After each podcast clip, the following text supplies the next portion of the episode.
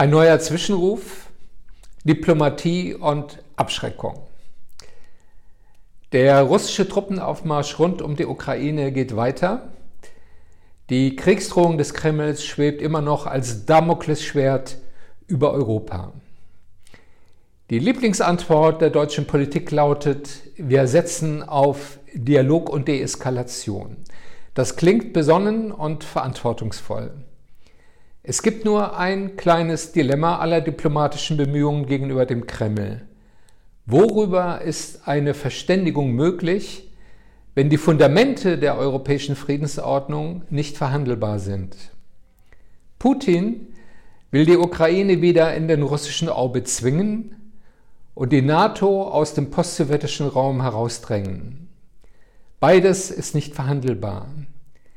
Wir würden damit die Prinzipien über Bord werfen, auf denen Frieden und Zusammenarbeit in Europa beruhen. Dazu gehört die volle Souveränität aller Staaten, einschließlich ihres Rechts, ihre Bündnisse frei zu wählen. Polen, das Baltikum und die anderen ehemaligen Vasallen der Sowjetunion wollten ja in die NATO, um sich vor neoimperialen Ambitionen des Kremls zu schützen. Dahinter gibt es kein Zurück.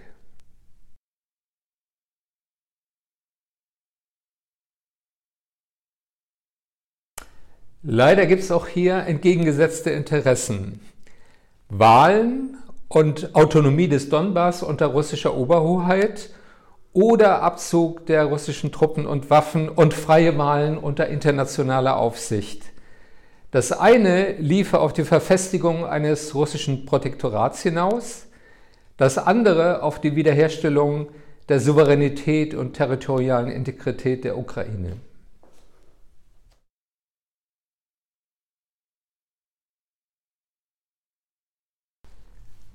Putin will zurück zu einer großrussischen Einflusssphäre mit begrenzter Souveränität abhängiger Staaten wie zu Brezhnevs Zeiten. Das wäre ein Rückfall hinter 1990.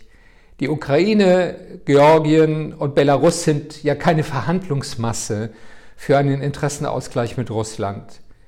Selbstverständlich sollten wir über gegenseitige Sicherheitsgarantien, über Abrüstung und atomwaffenfreie Zonen in Europa reden, gerade angesichts der russischen Aufrüstung der letzten Jahre konventionell wie bei taktischen Atomwaffen. Der Kreml hat nukleare Kurzstreckenraketen in Kaliningrad stationiert, die Berlin in drei bis vier Minuten einäschern könnten. Es gibt nichts Vergleichbares auf Seiten der NATO.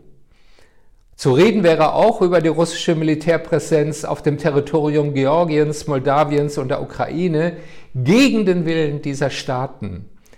Es ist wenig wahrscheinlich, dass Putin bereit ist, dieses Faustpfand aus der Hand zu geben.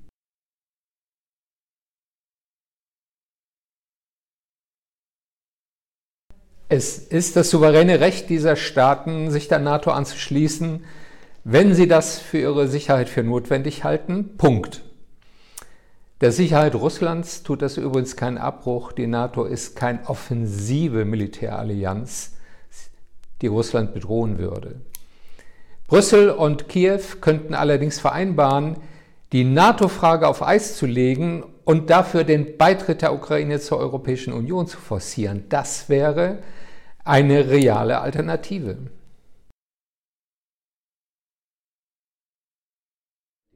Kaum. Man erinnert sich, dass die Intervention von 2014 ja nicht gegen die NATO, sondern gegen die europäische Integration der Ukraine zielte. Es ging damals um das Assoziationsabkommen mit der EU. Für Putin ist die Ukraine der Schlüssel zur Restauration einer großrussischen Machtsphäre. Was er fürchtet, ist eine demokratische und wirtschaftlich erfolgreiche Ukraine vor seiner Haustür. Sie könnte ja die russischen Untertanen auf dumme Gedanken bringen. Man kann es drehen und wenden, wie man will. Wenn es eine Chance für eine diplomatische Lösung geben soll, dann nur aus einer Position der Entschlossenheit des Westens, die europäische Friedensordnung und die Souveränität der Ukraine zu verteidigen. Das schließt die Bereitschaft zu massiven Sanktionen ebenso ein wie die Stärkung der Verteidigungsfähigkeit der Ukraine durch Lieferung entsprechender Waffensysteme.